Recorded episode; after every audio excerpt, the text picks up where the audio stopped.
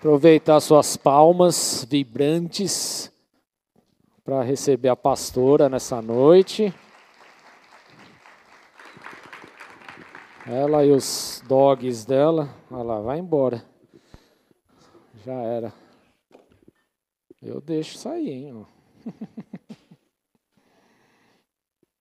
Deus te abençoe. Boa noite, igreja.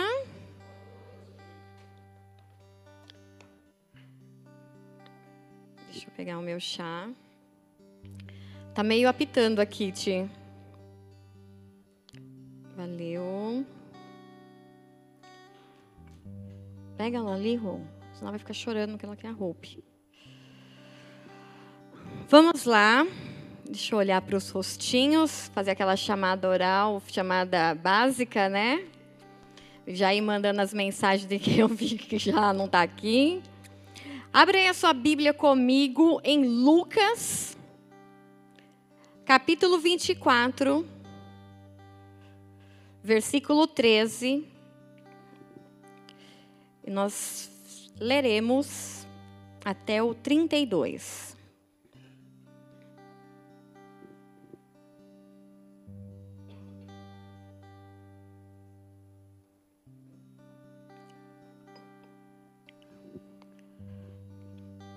Amém? Todo mundo achou? Lucas 24, versículo 13.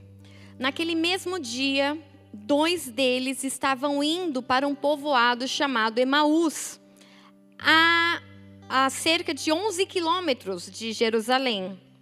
No caminho, conversavam a respeito de tudo o que havia acontecido. Enquanto eles conversavam e discutiam, o próprio Jesus se aproximou e começou a caminhar com eles. Mas os olhos deles foram impedidos de reconhecê-lo. E ele lhes perguntou: Sobre o que vocês estão discutindo enquanto caminham? Eles pararam com os rostos entristecidos. Um deles, chamado Cleopas, perguntou-lhe: Você é o único visitante em Jerusalém que não sabe das coisas que aqui estão acontecendo? Respondeu Jesus: Que coisas? O que aconteceu com Jesus de Nazaré? Responderam eles. Ele era um profeta, poderoso em palavras e em obras diante de Deus e de todo o povo. Os chefes dos sacerdotes e as nossas autoridades o entregaram para ser condenado à morte e o crucificaram. E nós esperávamos que era ele que ia trazer a redenção a Israel. E hoje já é o terceiro dia desde que tudo isso aconteceu. Algumas das mulheres entre nós nos deram um susto hoje. Foram de manhã bem cedo ao sepulcro e não acharam o corpo dele. Voltaram e nos contaram que tinham tido uma visão de anjos e que disseram a elas que ele estava vivo. Alguns dos nossos companheiros foram até o sepulcro e encontraram exatamente como as mulheres tinham dito, mas não viram ele. E ele lhes disse: Como vocês custam a entender e como demoram a crer em tudo o que os profetas falaram. Não devia o Cristo sofrer essas coisas para entrar na sua glória? E começando por Moisés e todos os profetas, explicou-lhes o que consta a respeito dele em toda a Escritura. Ao se aproximarem do povoado para o qual estavam indo, Jesus fez com quem ia mais adiante. Mas eles insistiram muito com ele: fique conosco, pois a noite já vem e o dia está ficando fim, está vindo o fim do dia. Então ele entrou para ficar com eles. Quando estava à mesa com eles, tomou o pão, deu graças, partiu e deu a eles. Então os seus olhos lhe foram abertos e o reconheceram, e ele desapareceu da vista deles. Perguntaram-se um ao outro: Não estavam ardendo os nossos corações dentro de nós enquanto ele nos falava no caminho e nos expunha as Escrituras? Feche os seus olhos por um momento. Senhor, em nome de Jesus, nós nos colocamos como igrejas, como igreja e como filhos diante da tua presença nesse momento. Te pedimos, Espírito Santo de Deus, nos expõe nessa noite as Escrituras e tudo aquilo que precisa vir à tona, toda a revelação, todo entendimento, toda a resposta do céu, nós te pedimos, Espírito de Deus, nos conduz nessa noite para que a vemos, Senhor, para que possamos ver, para que possamos ouvir, para que todas as escamas dos nossos olhos caiam, para que toda a incredulidade, todas as dúvidas, elas caiam por terra nessa noite, para que possamos ver o Cristo ressurreto em nossas vidas, em em nossa casa, em nossa vida profissional, em nossa família, Senhor. Eu te peço, Espírito Santo de Deus, dá ordem aos teus anjos. Paizinho, dá ordem aos teus anjos ao nosso respeito. Dá ordem aos teus anjos sobre esta casa. Que anjos ministradores do Senhor estejam subindo e descendo neste lugar. Para que sim, Senhor, recebamos 100% daquilo que o Senhor nos preparou nessa noite. De ensino, de correção, de exortação, Senhor. Guarda o nosso coração coração de todo espírito de dúvida, guarda a nossa mente de toda incredulidade, para que saibamos, Senhor, e que vivamos e que saiamos daqui repletos da tua palavra e da tua verdade, em nome de Jesus Cristo. Amém. Amém, igreja.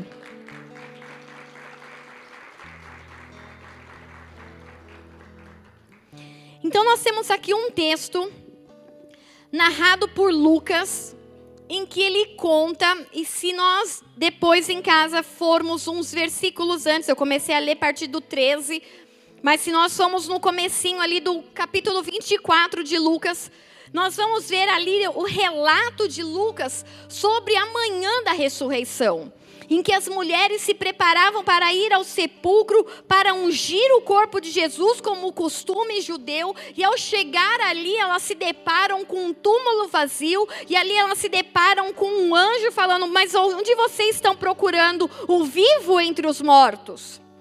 Então ali a história ela começa a ser narrada e essas mulheres saem daquele lugar do túmulo e vão aos discípulos, vão aonde estavam reunidos os discípulos do Senhor, os onze e mais alguns, a palavra fala.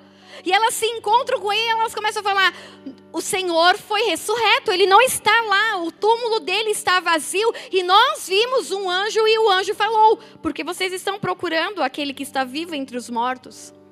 Pedro, atônito, sai correndo e fala: Não, eu preciso ver se é verdade. Pedro foi um pouco Tomé nesse momento, né? Fala assim: Não, peraí. Pedro corre, então, outros discípulos correm junto com Pedro, chegam lá no túmulo e constatam que aquilo que as mulheres tinham falado é verdade. A gente começa a ver um pouquinho de que o homem tem que ver para crer no que a mulher fala, né? Um pouquinho aqui da característica homem e mulher. Então eles vão, olha, nossa, é verdade então o que as mulheres falaram. E ali eles começam a, a, a celebrar e a ter aquele, aquele o coração queimando de. As palavras dele começaram a se cumprir. Ele falou que ia ressuscitar. Só que dois dos que estavam ali, Lucas narra, eles estavam lá juntos, mas mesmo assim, eles tomaram outro caminho. Mesmo as mulheres falando que o túmulo estava vazio, aquilo não, não mexeu com o coração deles. Mesmo Pedro e outros discípulos indo ao túmulo e falando assim: realmente está vazio aquilo não mexeu no coração daqueles dois, e a palavra continua dizendo em Lucas 24, 13: e naquele mesmo dia, no dia em que o túmulo estava vazio, no domingo de manhã, o dia em que o anjo se revela para aquelas mulheres, o dia em que Pedro vai com os discípulos ao túmulo e ele realmente está vazio, naquele mesmo dia, dois pegam um caminho da incredulidade. Dois ficam com um coração nebuloso de tristeza, por quê? Porque o seu Senhor morreu. Ah, Jesus, aquele em que nós esperávamos a redenção de Israel, morreu.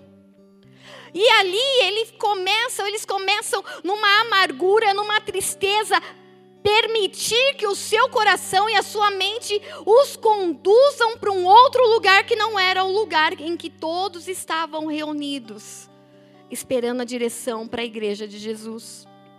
Então esses dois eles pegam o caminho e a palavra diz: "E eles estavam no caminho e Jesus se aproxima e começa a caminhar com eles".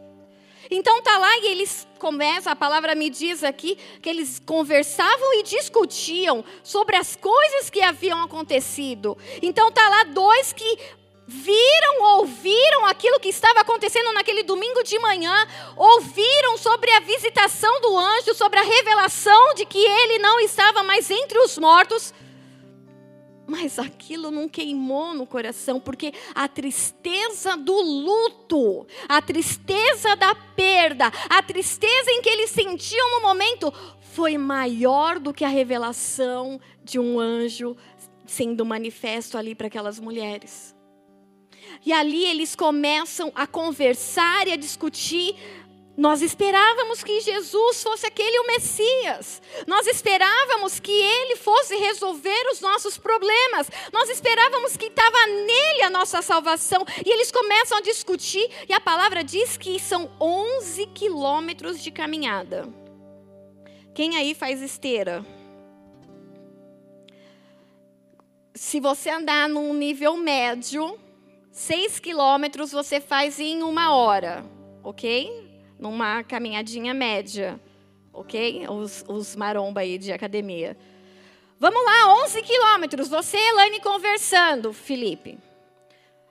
Ai, Elaine, ah, eu não, né? Manda o Cauê. Vai, Cauê. Vai andar com seu pai, Cauê. 11 quilômetros. Você não está numa maratona, você não está com um horário, com compromisso. Você está trocando ideia. Você está num momento de desabafo. Você está chegando assim, poxa, eu estava com expectativa sobre isso. Eu acreditei, eu vi, mas o que, que aconteceu? São 11 quilômetros caminhando e trocando ideia. Só que num pedaço do caminho, Jesus vai ao encontro deles. E Jesus fala: do que, que vocês estão conversando e discutindo aí? Um deles ainda leva, querendo levar uma com Jesus, sem perceber que era Jesus. Você é o único, você é um alienígena, você não está vendo que tá, a confusão que está aqui em Jerusalém? Você é o único que não está a par da situação. Você é o único que não tem rede social. Você é o único que não lê jornal. Você é o único que não, não liga uma televisão, num jornal. Você não está sabendo o que está acontecendo aqui em Jerusalém? Você não está sabendo o que aconteceu com Jesus, o Cristo? E ali, no momento da tristeza, antes Jesus e eles estavam juntos, Jesus pergunta para um dos discípulos, Pedro, Pedro, quem eu sou para o povo? Ou que Pedro, quem eu sou para você? Pedro, numa revelação divina, fala assim: Você é o Cristo, o Filho do Deus vivo. O próprio Jesus fala assim: Pedro, não foi nem carne nem sangue que te, que te revelou, foi o próprio Deus que te revelou isso. Eles estavam juntos. Então, essa revelação que ele era o Cristo, o Filho do Deus vivo, era a galera junta, não era uma coisa secreta e oculta. Só que no momento da tristeza, no momento da, da dor, no momento de estar vivendo o luto, de uma perda, de uma frustração, aqueles dois que andaram com Cristo, o Filho do Deus vivo, eles viram assim: olha, você não sabe o que está acontecendo, mas o furdúncio que está aqui em Jerusalém é porque um profeta morreu. Eles conheciam o Cristo, o Filho do Deus vivo, mas no meio da dor, o Deus vivo se transformou num profeta. Pastora, que absurdo. O que, que esses caras fizeram? O que, que esse casal, porque a Bíblia fala que eram dois, mas não fala que eram dois homens, pode ser um casal. Quantas vezes nós, diante de uma dificuldade pessoal, diante de uma tristeza, de uma frustração, diante de uma dor, diante de uma expectativa que você gera, mas não é alcançada. Você ouviu, você provou, você viu a bondade de Deus na sua vida. Eu vi a bondade e os milagres do Senhor na minha vida. Só que no momento da minha tristeza, eu sufoco os milagres eu me conduzo para um caminho de dor e solidão, porque eu, ao invés de estar com a igreja de Jesus, eu me isolo e tomo um caminho diferente e vou murmurando com alguém. A gente sempre encontra um parceiro para fazer coisa errada. E nesse caminho de dor, eu ou você, muitas vezes que já provamos do milagre e do poder de Deus, a gente diminui o tamanho de Deus para o nosso problema. Não, mas esse problema aqui é impossível. Essa dor, esse vazio, a essa situação, a essa porta de emprego que não se abre, a essa cura que não alcançou a minha família, o meu pai, meu tio, minha. Não, aí você começa aquele Deus poderoso, Cristo, o Filho do Deus vivo, ele se torna um profeta. Por quê? Porque a tristeza sufocou a tua visão e o teu entendimento. Você diminui a grandeza de Deus para o tamanho da sua dificuldade. Ah, mas a minha dificuldade é grande. O meu Deus é só um profeta. E aí a gente inverte os papéis. De aquele que deveria ser grande, que é o nosso Senhor, a gente põe grande a nossa dificuldade, a nossa tristeza, a nossa dor, a nossa angústia, o nosso luto, a nossa frustração, porque esperávamos. E é isso justamente que os, do, os discípulos eles falam ali no caminho. Ele era um profeta poderoso em palavras, poderoso diante de Deus e diante do povo. Ele já não era um Deus. Ele era um profeta que era poderoso diante de Deus. E os sacerdotes e as autoridades o entregaram para ser condenado. Eles se esqueceram que ali no jardim de Getsemane a palavra diz: "E ele se entregou por nós". Ah, mas os soldados foram prendê-lo. Sim, mas se Jesus não quisesse se entregar, querido, ele tinha acabado com o planeta Terra.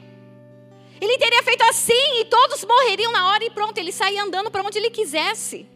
Mas a palavra diz que ele se entregou. Então, a tristeza, a dor, ela sufoca o meu entendimento a ponto de eu perder completamente o sentido da palavra que Deus já liberou sobre mim, sobre aquilo que eu já ouvi sobre Deus. Então, aquele que andou com Jesus, ele já põe Jesus de Deus para profeta. Ele já fala que Jesus não se entregou, mas o, os soldados, os sacerdotes, as autoridades o entregaram para ser condenado. E o crucificaram. Queridos, Jesus se entregou naquela cruz, consciente que estava fazendo isso pelo meu pecado e pelo seu pecado. Eles o crucificaram sim, mas ele foi por vontade própria, como uma ovelha muda ao matadouro. Porque se ele não quisesse ir, ele teria exterminado toda aquela geração. Todo o planeta e todo o sistema solar, todos os planetas, ele teria feito tudo novo. Se essa fosse a vontade dele, mas ele não fez dessa forma. Só que nós nos esquecemos disso, porque o texto fala: nós esperávamos que era ele que ia trazer a redenção de Israel.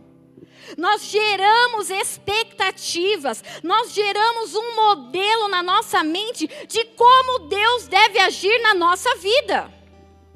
E quando não acontece da, do modo como nós esperávamos, uma tristeza inunda a nossa mente e o nosso coração. Ah, mas como eu esperava? Querido, eu já esperei tanta coisa de tanto jeito. Eu já dei várias ideias para Deus. Eu, Deus, olha como seria legal se o Senhor me abençoasse assim. Olha como ia ser demais. Eu ia fazer isso, ia fazer aquilo, ia aquilo. E aí eu vou dando ideias para Deus e eu fico imaginando Deus o trono assim, menina, você não sabe de nada. Você não sabe de nada, porque se eu te desse desse jeito aí, ia ser uma confusão. Por quê? Porque o jeito e o plano dele é perfeito. A sua vontade é boa, agradável e perfeita. Só que nós queremos, e a nossa mente limitada quer achar que a nossa mente pode criar planos melhores e maiores do que o de Deus. E aí Deus está falando assim: vocês não sabem de nada. E o texto ainda continua, porque quando Jesus está andando ali com, com aqueles dois, e ele, eles sem enxergarem, sem entenderem que aquele é o próprio Cristo ressurreto, Jesus vira para ele e fala assim: Como vocês custam a entender e como demoram a crer em tudo que os profetas falaram? Essa é versão NVI, mas na versão Almeida diz assim: E lhe disse ele, ó nécios e tardos de coração para crer em tudo o que os profetas disseram. E o que, que quer dizer é, é esse texto? O que, que esse versículo, eu acho, é o 25, na tradução do Almeida, ela vem nos dizendo. Ele fala assim: Nécios é aquele que não tem entendimento. Cadê minha anotação, Cristo?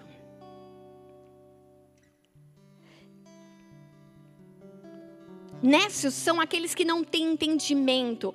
Na palavra lá é aquele que não, aquele que não sabe, aquele que não entende. Aquele que é novo a ponto de não entender, que não é maduro. Ó tardos de coração. O tardos que ele usa aqui, Jesus, ele literalmente está o, os dois discípulos, um deles fala assim: Você deve ser um alienígena, porque é o único que não sabe o que está acontecendo. Aí Jesus, ah, é? Então vocês são tardos de coração, porque vocês não creem naquilo que os profetas estão falando. E o que, que é essa palavra tardos de coração? Falta de inteligência. Jesus mandou essa: Vocês então são burros. Vocês não têm inteligência. Vocês estão permitindo que a tristeza sufoque e impeça o entendimento de vocês. Essa é a palavra. Falta de inteligência. Ó nécios, ó vocês que não estão entendendo, está faltando inteligência na mente de vocês para crerem em tudo que os profetas disseram.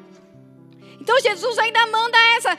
Quem você acha que não está entendendo nada? Sou eu que não estou sabendo, mas são vocês que não estão entendendo por quê? Porque vocês mergulharam numa tristeza e uma tristeza que não vem da parte de Deus. Por quê? Porque todos nós, queridos, passamos por momentos de alegrias intensas e de tristezas intensas. Ah, então toda tristeza, então, ela é ruim? Não, há tristezas que elas vêm da parte de Deus. Há momentos em que o Senhor realmente nos conduz para momentos de disciplina, de correção, e que isso para nós não gera naquele momento alegria. Para nós é tristeza. Mas isso é uma tristeza que vai gerar em nós transformação. Como em 2 Coríntios 7 diz isso. 2 Coríntios 7, versículo 8, diz assim: Tristezas que vêm da parte de Deus. Agora, porém, me alegro, não porque vocês foram entristecidos, mas porque a tristeza os levou ao arrependimento. Pois vocês se entristeceram como Deus desejava, e de forma alguma foram prejudicados por nossa causa. A tristeza, segundo Deus, produz um arrependimento que leva à salvação e não remorso. Mas a tristeza, segundo o mundo, produz morte. Vejam o que a tristeza, segundo Deus, produziu em vocês. Que dedicação, que desculpas, que indignação, que temor, que saudade, que preocupação, que desejo de ver a justiça feita. Em tudo vocês se mostraram inocentes a esse respeito. Paulo está falando aqui para o povo de Corinto, para a igreja de Corinto, falando assim: olha, tem uma tristeza que não é gerada pela tribulação, por diabo, por demônios. Não, tem uma tristeza que ela é produzida por Deus. Só que essa tristeza tem propósito. Amém? De, repete comigo, a tristeza gerada por Deus, ela tem propósito. Então, quando Deus nos permite passar por momentos de tristeza em que Ele está nos conduzindo, é para a palavra ainda diz: vocês se, se, entristeceram como Deus desejava. Que é o quê? É você olhar, chegar, parar tudo e falar assim: o que está acontecendo? Você começa a analisar, você começa a buscar, você tem temor, você começa a se dedicar. A palavra diz: você busca dedicação, desculpas, se corrigir com o outro, gera temor, gera saudade, gera preocupação e desejo ver, e o desejo de ver a justiça. Então, quando você se entristece e a tristeza da parte de Deus gerando propósito, ela vai gerar então todas essas coisas que você se dedique mais. Olha, eu poderia ter me dedicado mais à minha família. Aquela tristeza de você ter deixado tantas oportunidades de família, de almoçar junto, de estar junto. Aí quando você perde alguém, e aí Deus fala assim: deixa ele ficar triste para ele dar valor para quem ainda está vivo. Porque aí você começa a se dedicar para os que ficaram. Você começa a ter saudade dessas pessoas, você começa a se aliançar, você começa a se indignar, você começa a ter o propósito que Deus queria que você tivesse desde o começo. Então a tristeza, segundo Deus, ela tem propósito, e isso está lá em 2 Coríntios 7, do 8 ao 10. E ainda o texto continua, deixei uma partezinha. Agora tem tristezas que tomam conta da nossa mente, do nosso coração, e tiram a nossa visão, sufocam o nosso entendimento.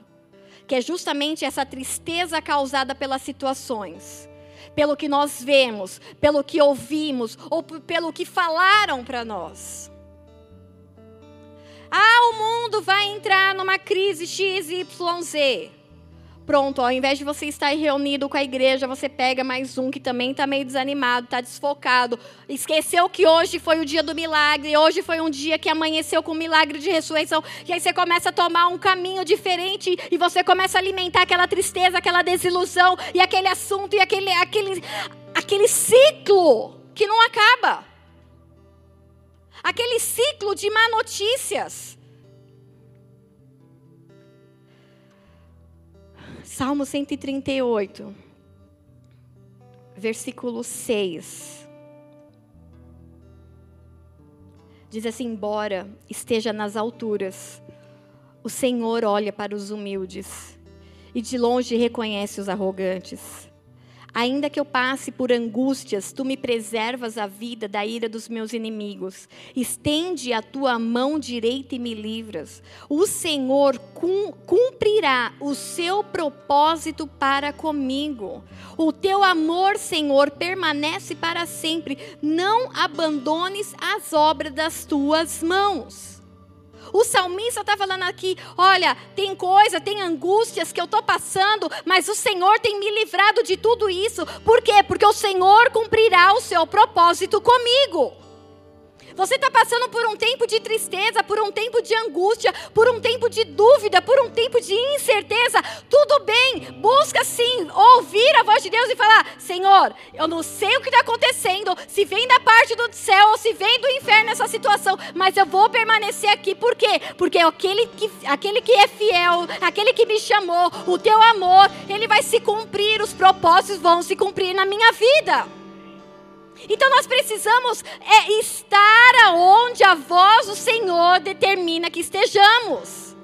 Ah, é para estar junto, é para vocês estarem até que venha sobre vocês o Espírito, é para vocês estarem reunidos. Ok, nós estaremos reunidos, então não é tempo de ir para Emaús. Ah, é tempo de você buscar em jejum e oração, então não é tempo de nós fazermos mesa e banquete. É tempo de oração e humilhação. Ah, então nós não vamos fazer festinha. Ah, é tempo de festinha. Então põe uma roupa decente, tira o pano de saco, tira a cinza da cabeça e se veste de alegria. Então nós temos que entender o tempo aqui do Senhor. Por quê? Porque essa tristeza, ela tem gerado descontentamento e ela tem cegado o nosso entendimento. Eu tenho esquecido de tudo aquilo que Deus tem feito de tudo aquilo que Deus fez, de todas as promessas, aquilo que Ele fará. Por quê? Porque eu estou imersa numa tristeza que não, não, é, não deveria. Ora, se é por isso, se eu tenho necessidade de conhecer as Escrituras, eu tenho que conhecer por quê? Porque é só assim que eu vou entender que tipo de tristeza eu estou passando e se ela vem ou não da parte de Deus. Se eu não entender, se eu não me aprofundar nas escrituras, no conhecimento da Bíblia, de sentar, ler e conhecer aqueles que passaram por aqui e que foram provados, foram aprovados e que foram alguns reprovados. Porque se está na palavra, se está ali, Deus permitiu que a gente soubesse até quem foi reprovado e por que foi reprovado. Para que nós não fôssemos reprovados como eles. Então eu tenho que começar a estudar, porque ali eu começo a entender, por exemplo, a tristeza de José. Quem foi José? José foi um menino caçula, filho de. Filho de quem, José? Hã?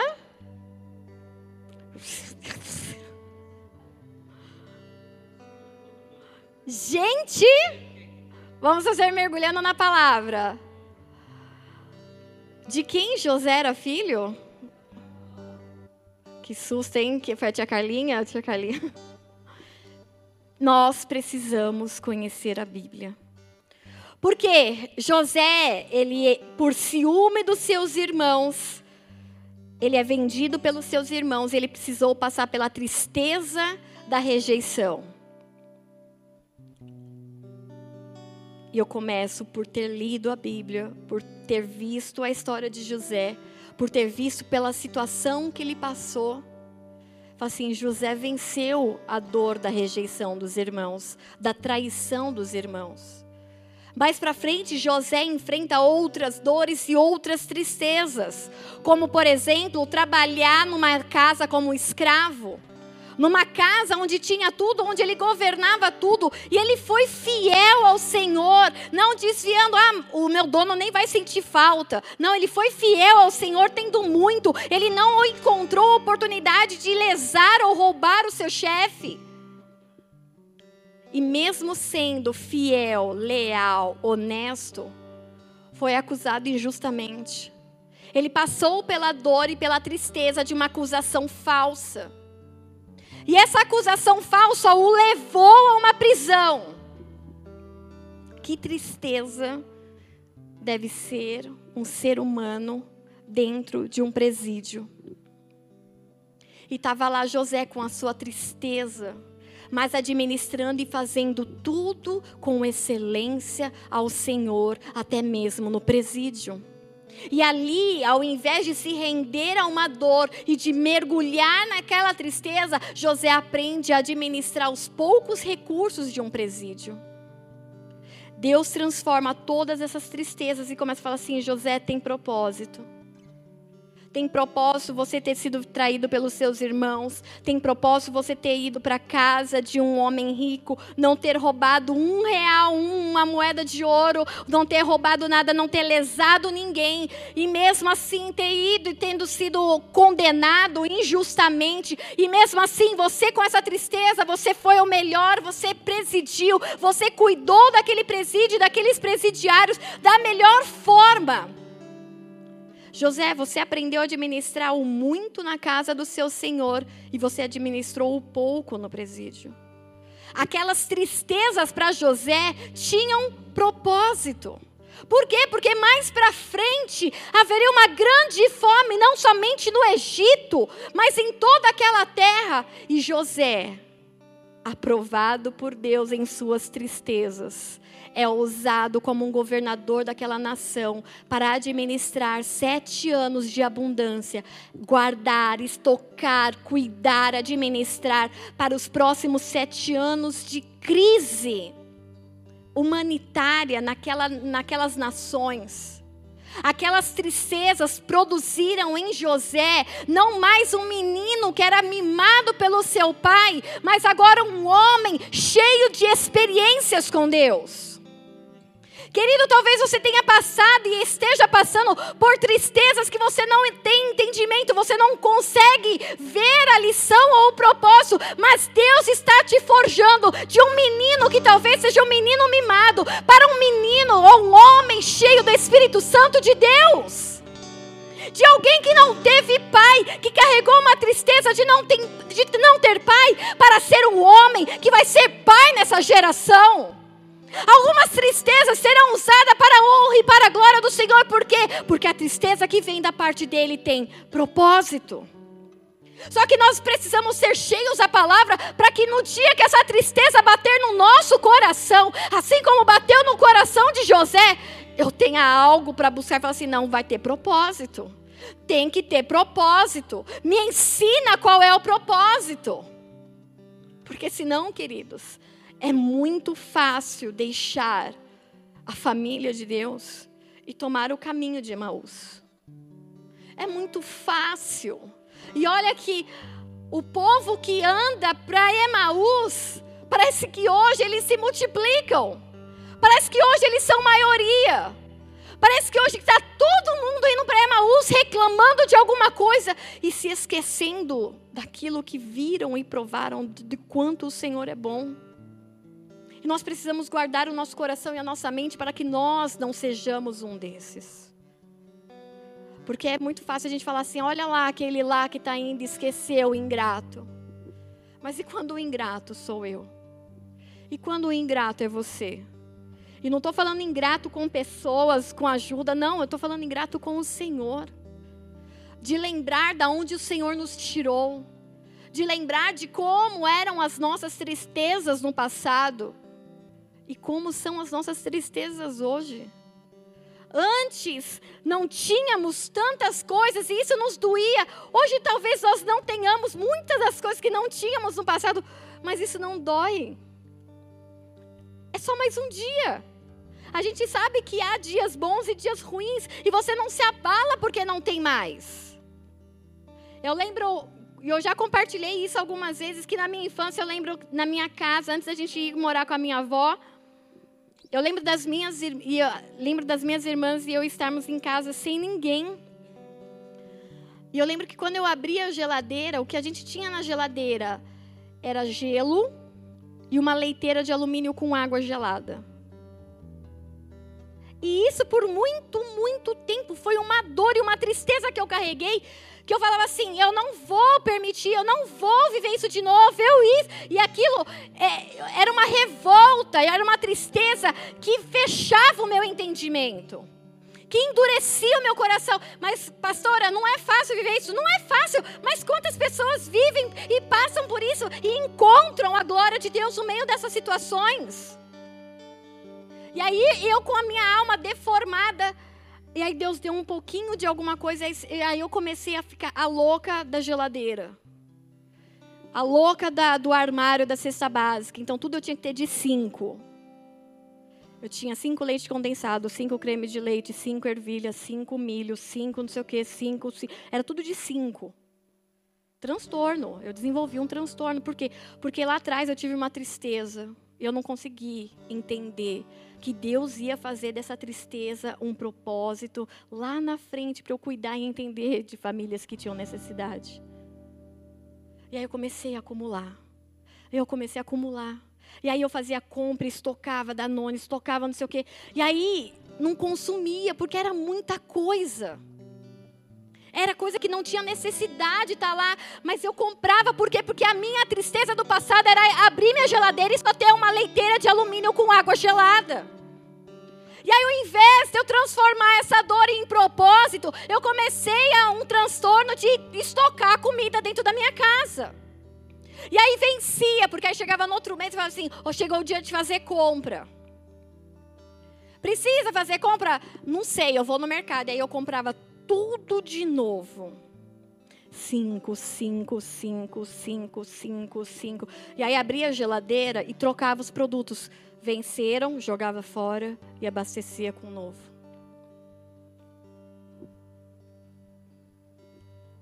Quantos de nós não temos feito isso ainda hoje? Teve uma tristeza no passado, teve uma dor, teve uma traição, teve um luto, teve uma perda. E ao invés de falar assim, Deus gera o propósito dessa tristeza em mim, faz o propósito ter sentido em mim. Aí você transforma aquilo num transtorno, numa dor e começa a gastar compulsivamente, começa a acessar a internet compulsivamente, começa a ver vídeos de pornografia, começa a trair sua esposa porque você viu seu pai traindo, começa a bater nos seus filhos porque você viu seus pais batendo, começa a abandonar começa a fazer um monte de coisa errada. Por quê? Porque você não entendeu o propósito da tristeza de Deus. E aí estamos um monte, uma geração indo para Emaús, cheio de dores e cheio de tristezas, e nos encontramos com o Cristo. E aí quando nos encontramos com Ele, a gente fala para Ele: se eu tivesse tido isso, eu, eu não estaria passando porque eu esperava ter tido um pai, eu esperava ter tido um casamento abençoado, eu esperava isso. E aí a gente começa a lançar sobre Cristo as nossas frustrações porque eu queria ter tido uma infância assim. porque eu queria ter tido uma infância assado, porque eu queria ter isso. E aí você começa a lançar suas tristezas que não foram transformadas, que não seguiram o propósito, por quê? Porque você só enxerga a dor. Você não consegue entender o porquê você passou por isso, você só enxerga a dor. Nós precisamos entender duas coisas, assim como José, as nossas tristezas, elas têm propósitos, tanto individual como coletivo. José passou por todas as, aquelas dores, porque ele precisava ser tratado, porque ele era um menino mimado. Ele era o caçulinha mimado do papai. Que todo mundo ia para o trabalho com a roupa de trabalho, a roupa de surrar, de surrar, aquela roupa de faxina que a gente já falou, roupa de guerra. Os irmãos todos iam para o trabalho com essa roupa de guerra. José, o mimadinho do papai, tinha roupa colorida. Por quê? Porque ele não ia se sujar, ele não ia brincar na areia, ele não ia fazer nada, porque ele estava lá com o papai.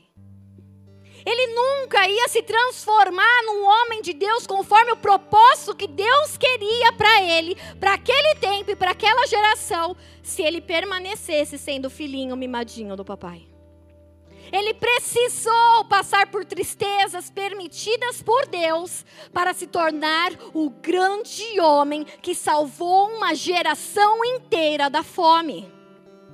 Por conta das tristezas de José, uma geração inteira foi salva. Por quê? Porque houve sete anos de abundância ali na terra. Ele administrou, governou, é, é, cuidou muito bem daqueles recursos. E nos sete anos de fome, todo o Egito e todos os, os países, as regiões vizinhas, elas vinham ao Egito para comprar a comida que José havia armazenado. Querido, talvez Deus permitiu tristezas na sua vida para gerar propósito, para que crianças viessem a você buscar alimento espiritual. Talvez na, nesse tempo e nessa geração, Deus permitiu que você passasse por tristezas para que você entendesse a dor de não ter uma família, de não ter um pai, de não ter um alimento, de não ter um estudo, de não ter o um cuidado, mas essas pessoas encontrarão em você provisão para salvar toda uma geração. É em você que o Senhor está depositando todas essas coisas e você vai gerar isso através de algumas tristezas. Pastora, mas não poderia ser mais fácil? Deus não poderia tratar de nós ou gerar em nós propósitos através da alegria. Poderia, se nós não fôssemos tão corruptíveis. Porque essa é a verdade, o pastor já falou isso aqui num culto. Se Deus liberasse sobre a tua vida nesse momento, abre a sua conta e tem lá 2 milhões de reais. No próximo domingo você estaria aqui? Claro que não, você ia estar na Maldivas. E lá não tem bola de neve. A não ser que Deus nos envie pra com um propósito, ia ser uma tristeza muito grande. Mas nós não estaríamos se as coisas começam a só ter. Tá tudo bem, a gente esquece do tempo ruim, do tempo mal que nós passamos. A tristeza de José não o cegou. A tristeza de José não o fez se revoltar a ponto de falar assim: também aqui foi o lugar em que eu fui vendido, que eu fui humilhado, que eu fui acusado injustamente. Eu vou sair desse lugar na primeira oportunidade. Não, por quê? Porque ali era o lugar do milagre. Aqueles dois saíram do lugar do milagre. Jesus ressuscitou ali. As mulheres viram o anjo ali e eles saíram do lugar do milagre. Tá num lugar difícil. Tá num lugar desafiador. Esse é o lugar do milagre.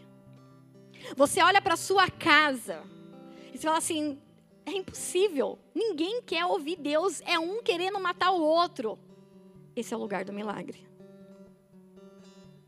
Tá na sua empresa. Na empresa que você trabalha, você fala assim: é um matando o outro. É um passando a perna no outro. É uma corrupção em cima do outro. Ali é o lugar do milagre. Não queira fugir para Emaús, porque aquele é o lugar do milagre, onde parece que só tem morte, tem ressurreição. É só a gente não sair do caminho. Não saia do caminho, por quê? Porque o lugar do milagre é aquele lá onde todo mundo falou que estava morrendo, estava morto, que não tinha jeito. Não, aquele lugar é o Deus que Deus faz no domingo de manhã, o milagre da ressurreição. Ai, eu não aguento mais essa situação. Eu olho para as minhas contas, eu olho para minha planilha e não bate. É, Deus vai fazer ali um milagre. Com uma fórmula que você não conhece, porque é uma fórmula do céu. É uma matemática do céu, que, de novo, de cinco pães e dois peixes alimentarem mais de 10, 15 mil pessoas. O Excel ainda não tem fórmula. O Python não tem fórmula, esquema de programação que faça você entender a matemática do céu. Mas é assim que vai acontecer, é lá naquele lugar o milagre no domingo da ressurreição. Meu, é, é isso que, no mesmo dia, o texto fala, no mesmo dia. Jesus ressuscita de manhã, elas veem an o anjo. Pedro vê o túmulo vazio e mesmo assim eles saíram andando. Como? Como a gente sai andando se você foi tirado da morte? Como que a gente pode sair andando se Deus nos livrou do espírito de drogas, do vício da bebida? Como a gente sai andando? Como a gente deixa chegar uma cegueira no nosso entendimento nesse nível? A ponto de ignorar as mulheres falando: Eu vi o anjo, e ele falou que Jesus não está entre os mortos. Como que você continua ignorando um Deus que abre portas de emprego, um Deus que entrega apartamento, um Deus que a pessoa olha e fala assim: não, não tinha jeito, não, o meu nome não estava limpo, isso e aquilo. De repente está com uma chave de apartamento na mão, chave de um carro na mão. Como que a gente sai andando e larga a congregação e parte para Emaús? Sabe o que, que Emaús significa? O nome, a tradução Emaús? Lugar de banhos quentes é o lugar do spa. Estou cansada de estar com o povo. Estou cansada dessa tristeza, estou cansada desse enfado. Eu estou cansada. Deixa eu ir para um lugar de descanso. Eu vou para um lugar de spa, de banhos quentes. Eu vou para um lugar que eu não preciso, ai, tanta guerra, tanta luta, tanto jejum, tanta oração. Não, eu só quero, eu só quero dar uma relaxada. Deixa eu cuidar de mim. Deixa eu cuidar só de mim. É quando a gente sai do coletivo e pensa só no individual. Eu vou para um lugar de águas quentes, de banhos quentes. Deixa eu cuidar da minha vida. Eu estou cansada de ficar dando oferta. Eu estou cansada de dividir o pão. Eu estou cansada de fazer isso pelo outro. Estou cansada de toda semana algum alimento para assistência. Ai, eu estou cansada. E aí você pega o caminho de Emaús para dar uma descansada.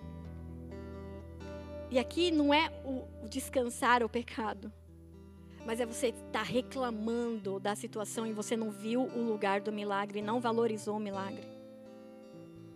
É você abrir mão, dar de costas para o lugar onde há ressurreição. Partiram para Emaús, para o lugar do spa. Partiram para Emaús entristecidos mergulhados numa dor, eles só enxergavam a sua própria dor.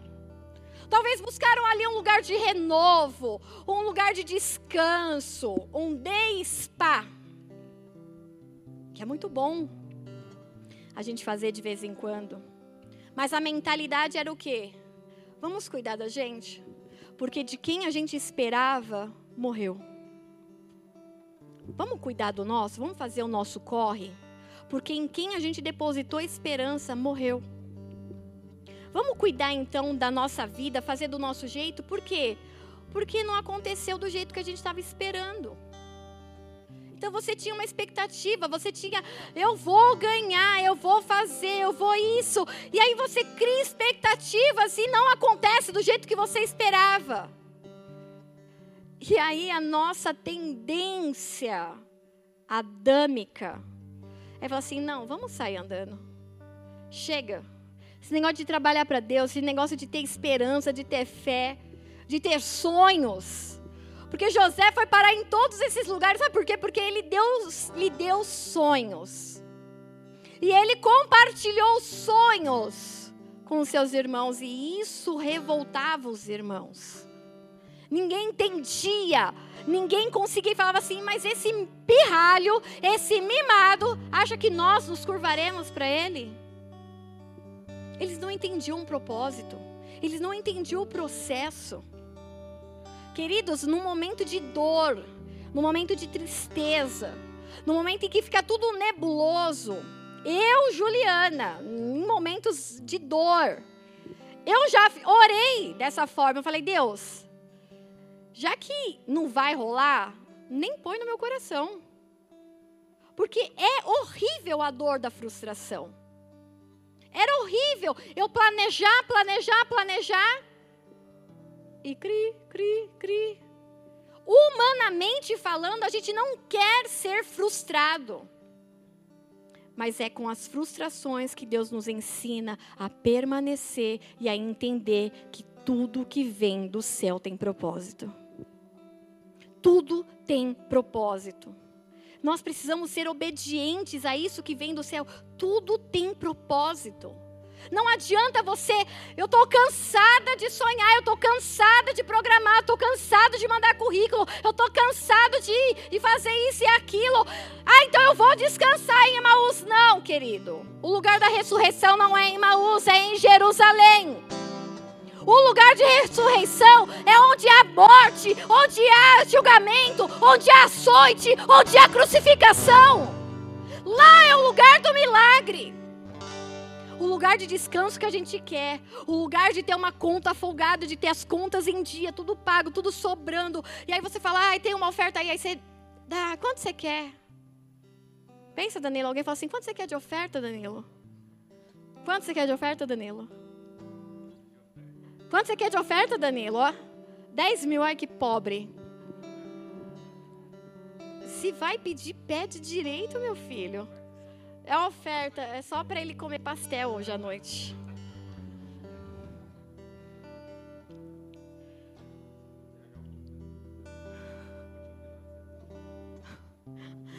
Danilo, Danilo.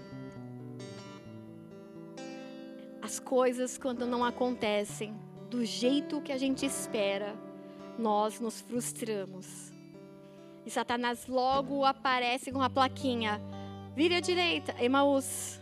É como se o GPS comece a gritar: a melhor rota é Emaús. Lá tem descanso, lá tem águas quentes, lá não tem preocupação, vai para Emaús. E o Senhor nos propõe nessa noite a não diminuirmos quem Ele é na sua grandeza, no seu poder e na sua sabedoria. Ele continua sendo Deus. Ele continua reinando e governando sobre as nações. Parece que está perdido, parece que não tem jeito. Há uma tristeza avassaladora que muitas vezes quer tomar conta do nosso coração. Mas a gente precisa lembrar: não é o nosso lugar, Emaús. Eu preciso estar reunido com o povo, porque ali é o lugar do milagre. Aquele é o lugar do milagre, mesmo que houve dor, morte, ali é o lugar da ressurreição. Andar. Há um tempo atrás, num culto, eu falei: eu ando como já sendo. Quem lembra disso? Quem estava aqui? Estava desempregada e eu falei: eu ando como se eu estivesse empregada. Eu ando como já sendo continuo mandando currículos, continuo fazendo as minhas coisas, mas eu ando não como uma desempregada de chorar, ai, minhas dívidas, ai, meus boletos. Não, eu ando como já sendo, ok? E de repente, no de repente de Deus, aquilo que eu falei, que eu andava como já sendo, está sendo de verdade. Desde terça-feira eu estou trabalhando. E eu estou andando como já sendo. Ah, Juliana, mas é o lugar que Deus preparou para você? Eu falei, eu não sei. Sabe por quê? Porque eu estou vivendo o propósito hoje. As pessoas que Deus colocou no meu caminho hoje. Eu estou trazendo a verdade hoje. Então eu sento na mesa com aquelas pessoas e aí eu começo a falar. Falei, não, isso não é assim, isso não é assado. Aquelas coisas que no mundo é normal. Eu falo, não, mas eu não faço isso porque eu creio, eu tenho uma visão. Para entrar nesse lugar, foi feita uma pergunta: Juliana, você tem tal documento? E aí virei pro meu marido, ferrou, porque eu não tenho esse documento. e nem o terei. Um documento aí. E eu falei assim, Senhor, tudo tem propósito. Se não é para eu estar lá e, e, Deus vai levantar outra pessoa para estar ali, eles vão falar: olha, então você não pode entrar por conta desse documento, mas eu não vou mentir. Eu não vou quebrar minha aliança, porque eu tô, eu tô andando como já sendo. Eu, o Senhor sabe que eu tenho andado como já sendo. Juliana, mas está sobrando dinheiro? Não, não está sobrando dinheiro. Juliana, suas contas estão em dia? Não, minhas contas ainda não estão em dia. Mas eu estou andando como já sendo. Então eu não vou quebrar a minha aliança. Eu vou continuar no lugar do milagre, mesmo que ainda seja sábado de noite. Porque a ressurreição só veio domingo de manhã. Como é difícil a gente ficar no lugar em que você ainda não viu o milagre. E aí eu mandei a resposta assim: querida, eu estava separando todos os documentos para contratação, mas esse documento eu não tenho. E agora? A gente encerra aqui então o processo de contratação e vocês partem para outro? Ou a gente continua sem esse documento que vocês consideram obrigatório? Aí ela falou assim: Não, Juliana, você pode vir sem esse documento. Então eu estou ali sem nenhuma mentira. Satanás não tem nenhum trisco nesse momento e nessa minha aliança com Deus.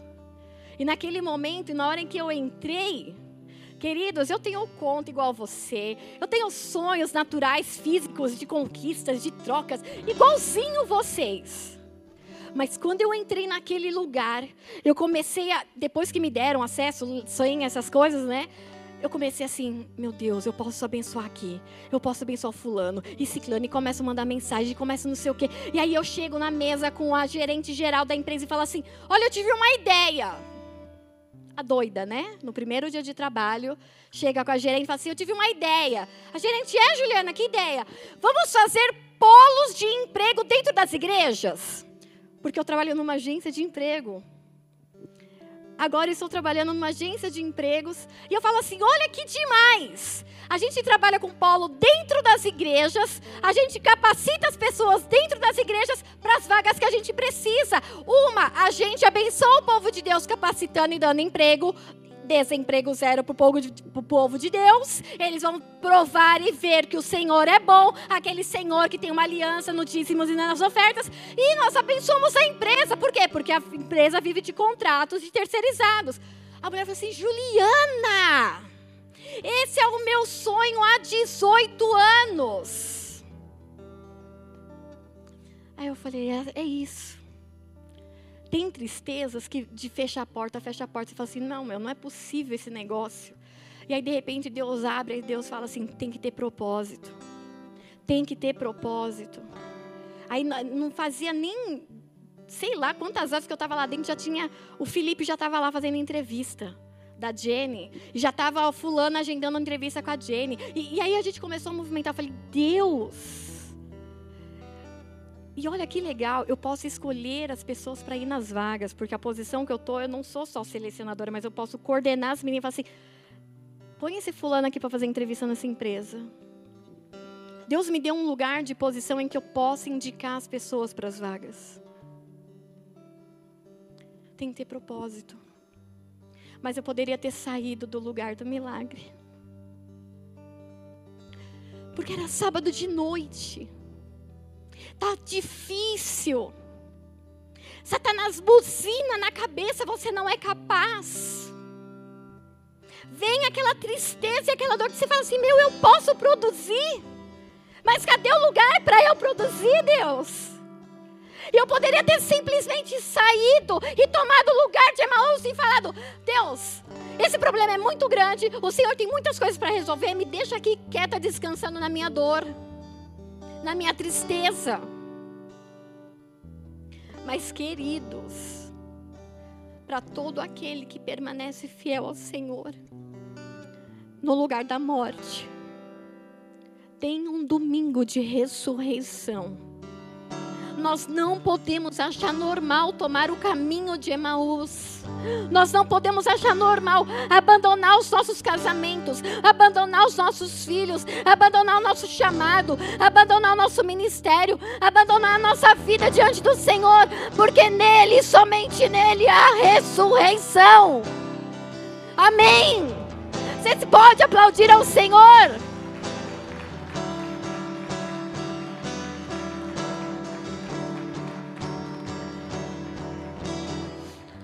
Não deixa o desespero dos boletos que estão para vencer, mas tem que vencer. E aí isso e aquilo, e aí se é uma oportunidade, rouba. Desvia. Mente. Passa a perna. Satanás vai te propor mil e um caminhos de Emaús. E eu te convido, querido, através do Espírito Santo de Deus, permaneça no lugar da morte, porque é somente lá que vai acontecer o milagre da ressurreição. Permaneça ma matando a sua carne, matando os desejos dessa geração. Por quê? Porque a tristeza muitas vezes ela vai nos afastar do lugar da oração se você se torna a pessoa doída pela tristeza, ela vai te afastar do lugar da oração. Ah, pastora, isso é impossível, você está triste, você vai orar. Não, pelo contrário, olha o que lá diz em Lucas 22, 41. Lucas 22, 41 até o 46.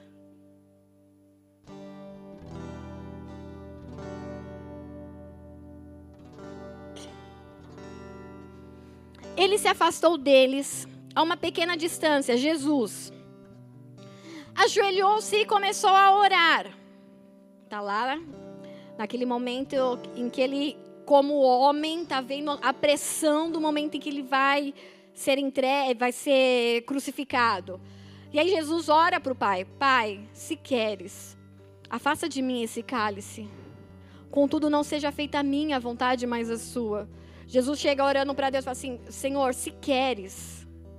Porque ele, ali, ele como homem, ele não queria. Ele sabia o quanto ele ia sofrer e como homem, naturalmente, ele não queria. Mas ele fala assim: não seja feita a minha vontade, mas seja feita a tua. Apareceu-lhe então um anjo do céu que o fortalecia. Estando angustiado, ele ainda orou mais intensamente, e o seu suor eram como gotas de sangue que caíam no chão quando se levantou da oração e voltou aos discípulos, encontrou-os dormindo, dominados pela. Os discípulos estavam tão amargurados, eles estavam tão entristecidos que eles dormiram. Não era por preguiça, não era porque eles estavam cansados do dia, não era porque já era tarde da noite, não é porque eles estavam tão tristes eles foram dominados pela tristeza a ponto de dormirem. Sabe aquele negócio que você está tão preocupado, você está tão angustiado que você chora, chora, chora, chora e, e dorme sentado com, com as lágrimas no rosto? Você chorou tanto, você chorou tanto, você está tão angustiado que você dormiu. É esse sono em que eles estão dormindo. E aí o texto continua, Jesus perguntando: por que vocês estão dormindo? Perguntou-lhes: então levantem-se e orem para que vocês não caiam em tentação. Um versículo, um seguido do outro, há a palavra dormindo, e essa palavra usada no texto não é a mesma no grego. Então, ah, quando se levantou da oração e voltou aos seus discípulos, encontrou-os dormindo. Essa primeira palavra dormindo é coimal, que quer dizer estado de dormência, anestesiado. Nesse primeiro momento, Jesus fala assim: vocês estão anestesiados pela tristeza. Vocês foram ali, estão no estado de dormência. Essa tristeza a paralisou vocês. E o texto continua: Jesus perguntando por que estão dormindo. Essa palavra dormindo é outra do grego, é cateudo, que quer dizer por que estão mortos, por que estão indiferentes. Cuidado para não cair em pecado. Queridos, Jesus vem, olha e fala assim: a tristeza de vocês os anestesiou. E essa anestesia os levou a uma morte espiritual. Se levantem. E essa palavra, levantem-se, é a palavra que Jesus usa, é anim, anisteme, que quer dizer daqueles que deixam um lugar para o outro. E quando se refere aos mortos, Jesus está falando assim: vocês foram anestesiados pela tristeza, caíram numa morte espiritual, mas levantem-se mortos. Olha, Jesus, ele estava indo para a cruz, mas quem estava morrendo antes pela tristeza e antecipadamente eram os discípulos. E Jesus fala: para de morrer no problema, para de se entristecer no problema, se levanta porque tem ressurreição. Jesus libera uma palavra de ressurreição aos discípulos, porque eles estavam morrendo espiritualmente por conta da anestesia e da dor da tristeza. Ele ia passar pela crucificação. Ele estava carregando, ele suava como gotas de sangue, de tamanha era a aflição que ele sentia como homem. E quando ele volta, ele vê os seus discípulos anestesiados por essa dor. Ele fala assim: não, levanta. Levanta, porque eu preciso ressuscitar primeiro, vocês não podem morrer agora. Essa morte não é para vocês agora. Eu vou levar todo o poder da morte no, no Calvário. Levanta, essa morte não é para vocês. Se levantem e orem. Se levantem e orem. O que é oração? É você estar tá ligada com o Pai. Pai, eu não queria, mas é o que o Senhor quer. Tem propósito nisso.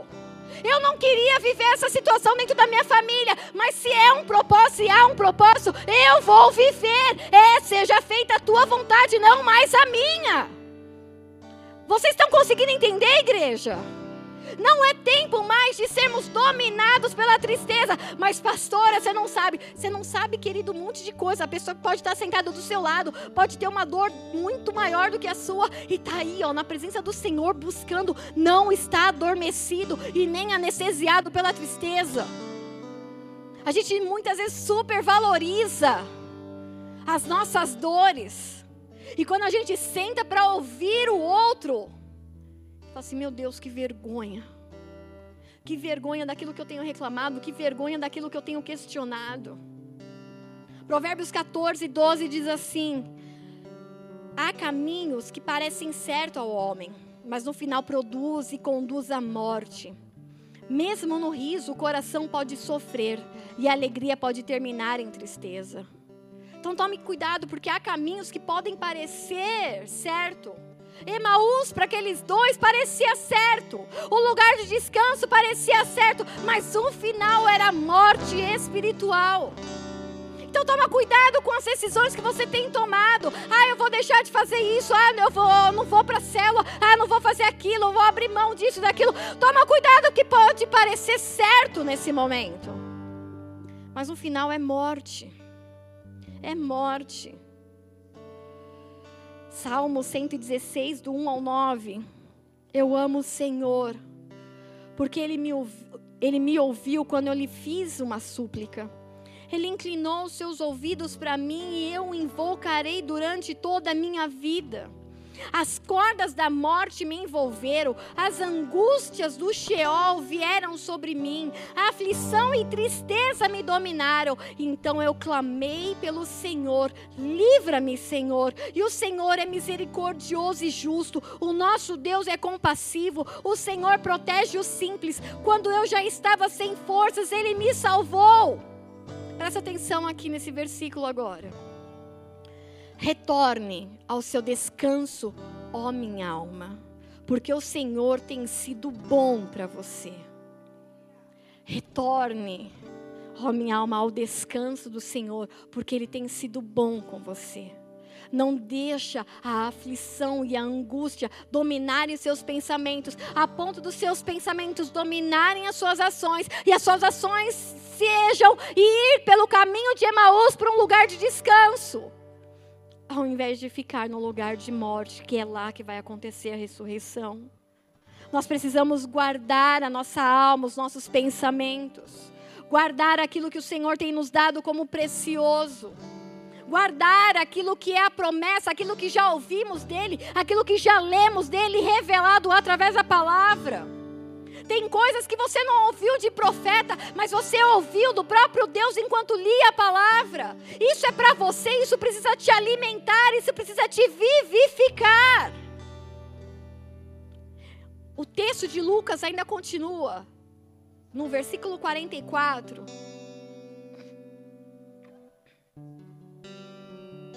em que diz assim: E disse-lhes: Foi isso que eu lhes falei enquanto ainda estava com vocês. Era necessário que se cumprisse tudo ao meu respeito que estava escrito na lei de Moisés, nos profetas e nos salmos. Então lhes abriu o entendimento, para que pudessem compreender as Escrituras. E lhes disse: Está escrito que o Cristo haveria de sofrer e ressuscitar dos mortos no terceiro dia, e que em seu nome seria pregado o arrependimento para perdão dos pecados a todas as nações, começando por Jerusalém. Vocês são testemunha dessas coisas. Eu lhes envio a promessa de meu Pai, mas fiquem na cidade até serem revestidos do poder do alto. Queridos, fiquem na cidade. Fiquem no lugar do ajuntamento. Os olhos deles se abrem, não longe, não num lugar distante, mas quando Jesus senta com eles na mesa da comunhão. Os seus olhos se abrem quando Jesus parte o pão. O entendimento daqueles discípulos é aberto ao ouvirem as Escrituras e não ouvindo o seu parceiro que estava indo para Emaús juntamente com ele. Nós temos um lugar de ver a tristeza se desfazer, e esse lugar é na mesa com Jesus. É na mesa que essa tristeza se desfaz. E o nosso entendimento será aberto ao ouvirmos as Escrituras através do Espírito Santo de Deus, através da leitura da palavra, através de estarmos sentados num culto de quinta, domingo, sábado ou qualquer outro dia. É na mesa. É na mesa que Jesus faz a tristeza saltar de alegria. É diante dele que a situação de morte vira vida e ressurreição. É na presença dele que nós vamos entender. Tinha um propósito. Eu fui forjada nesse propósito. Hoje eu posso ser testemunha de que Deus continua sendo fiel. Ele não vai mudar, ele não muda. E essa é noite de você sentar à mesa. É noite de santa ceia. É noite de você partir o pão, pegar um pedaço do pão que representa o corpo de Cristo, que foi machucado naquela cruz, que foi morto, que foi cuspido, que foi furado, mas aquele corpo repousou por um período de dias e no domingo de manhã, queridos, tudo aquilo que era dor virou milagre. Tudo aquilo que era morte virou milagre. Então é noite de nós sentarmos à mesa com Jesus, porque é noite de milagre. É noite de vivermos ressurreição. É noite de nós sairmos daqui não mais entristecidos, não mais sem entendimento, mas saímos daqui cheios de alegria e sabendo e convicto daquilo que Ele prometeu. Ele é fiel e justo para cumprir até a volta de Cristo Jesus. Ele é fiel e justo. Amém, queridos? Se coloque de pé.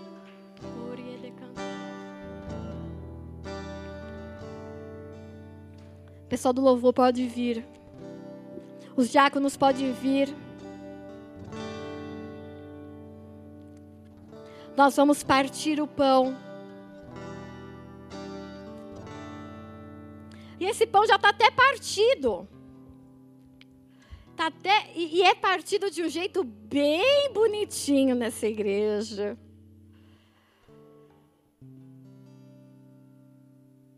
Que ao comer o pão, entendendo, com entendimento, os teus olhos se abram. Que você reconheça quem é Cristo e tudo aquilo que Ele tem feito na sua vida. Que você não parta mais para Emaús, mas que você fique no lugar da ressurreição. Mesmo que esse lugar te traga memórias de morte, de chibatada, de coronhada, de humilhação.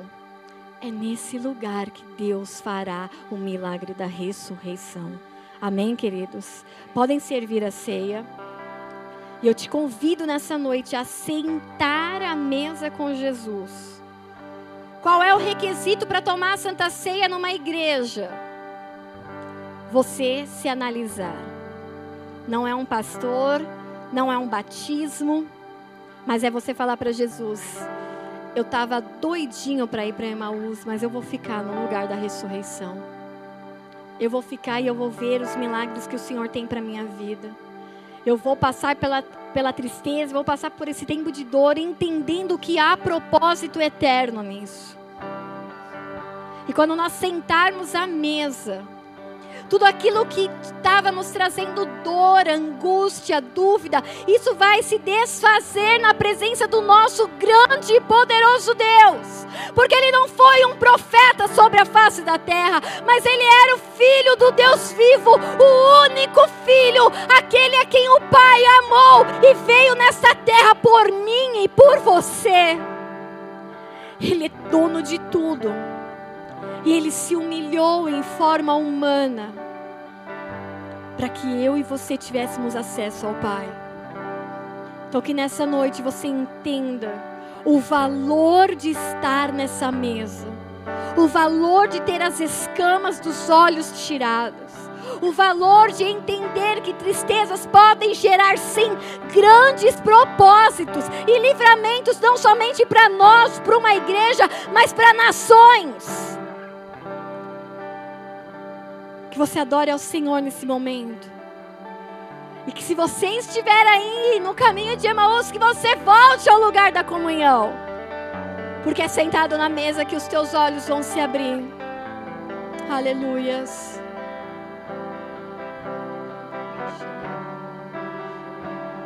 Quem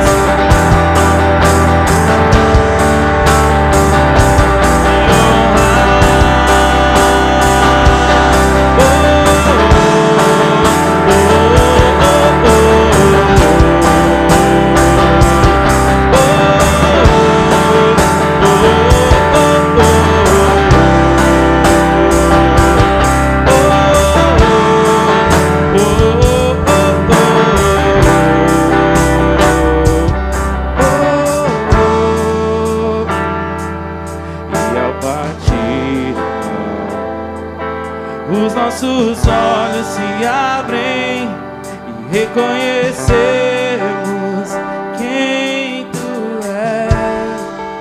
Ao som da sua voz, Ao som da sua voz, os nossos corações queimam de amor, queimam de amor. E ao partir do pão, a igreja, e ao partir os nossos olhos se abrem, reconhecemos quem tu és. Ao som da tua voz, os nossos corações queimam de amor, queimam de amor. Mais uma vez só a igreja. E ao partir do pão,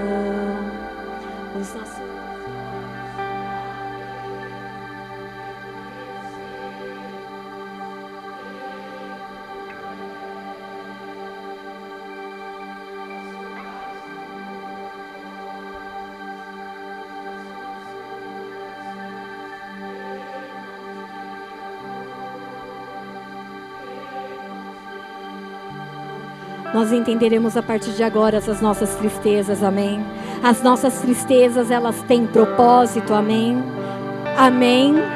A nossa tristeza, ela gera propósito, amém?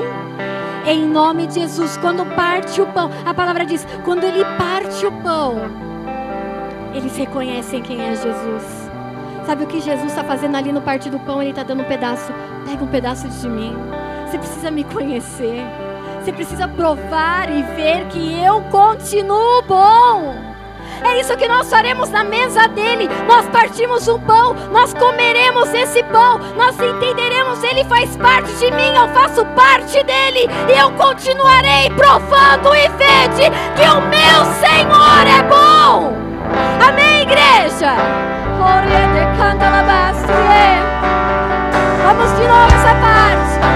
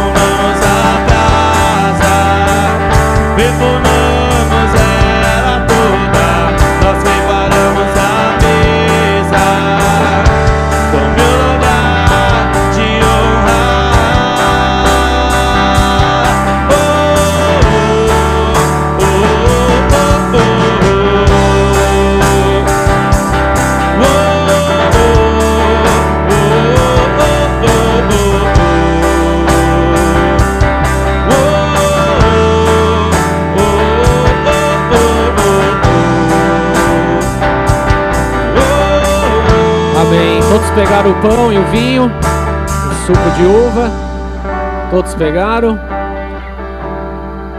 Amém. Pega aí.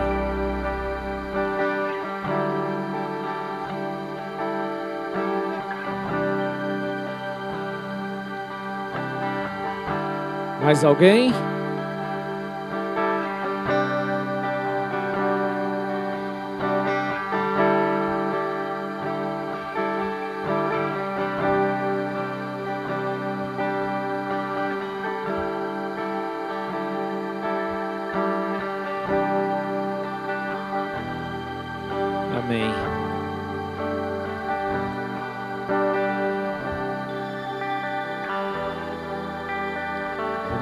Caminho proposto por Deus. No caminho proposto por Jesus. Muitas vezes queremos ir para o lugar de conforto. Mas nem sempre é ali que o Senhor vai tratar. Então não se desespere. Mas confie em Deus. Confie no plano dele. Confie na resposta dele. Confie no tratamento dele. Confie naquilo que ele tem para sua vida. Ele é Deus, ele é rei, ele é Senhor.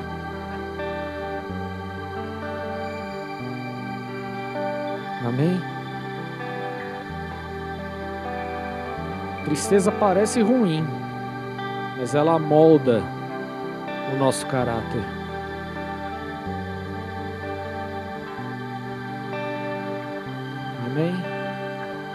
Alguém? Todos pegaram?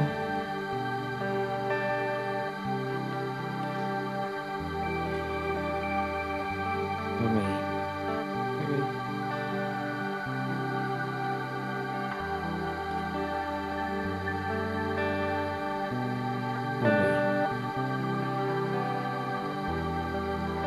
Joga no telão, 1 Coríntios 11, 23, por favor.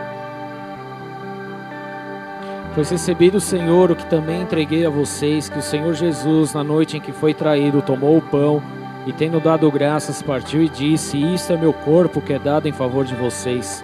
Façam isso em memória de mim. Da mesma forma, depois da ceia, ele tomou o cálice e disse: Esse cálice é a nova aliança no meu sangue. Façam isso sempre que o beberem em memória de mim.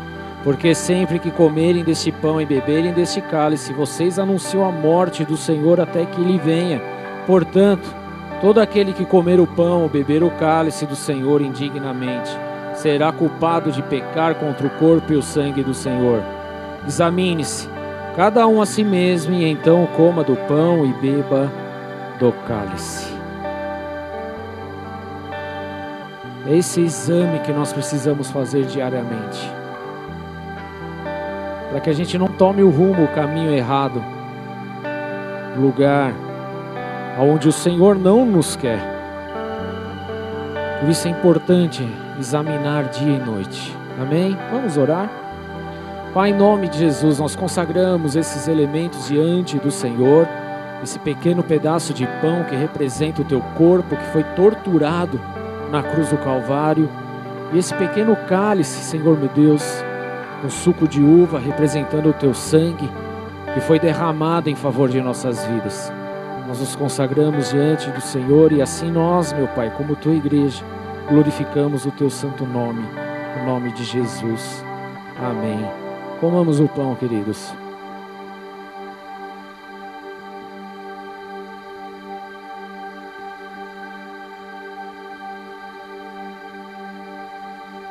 Amém. Troca aí com umas duas, três pessoas. Fala, fique atento com aquilo que Jesus está falando. É o caminho que Ele deseja. Abra os olhos, que o coração queime pela resposta que Ele tem. Apesar da tristeza, o milagre está à porta. No lugar de tristeza é onde se manifesta o milagre e o poder de Deus. Amém? Bebamos juntos, queridos.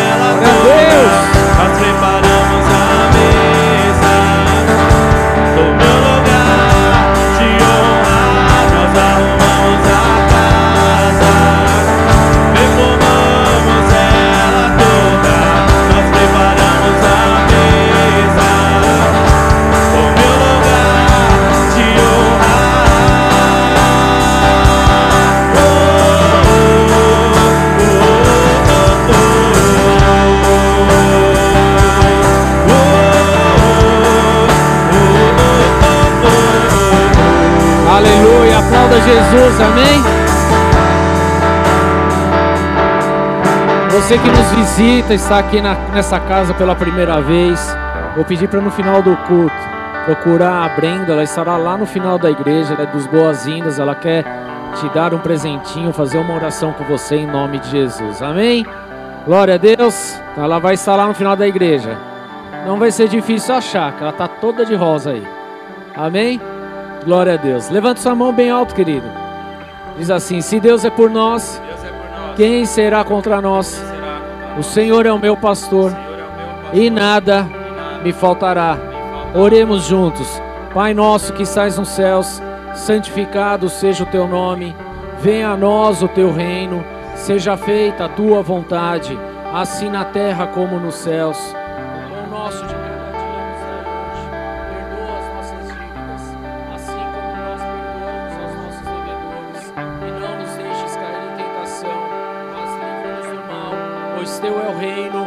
poder e a glória para sempre. Amém. Que Deus abençoe todos vocês para uma semana linda na presença dEle, em nome de Jesus. E ao partir o pão, os nossos olhos se abrem e reconhecer.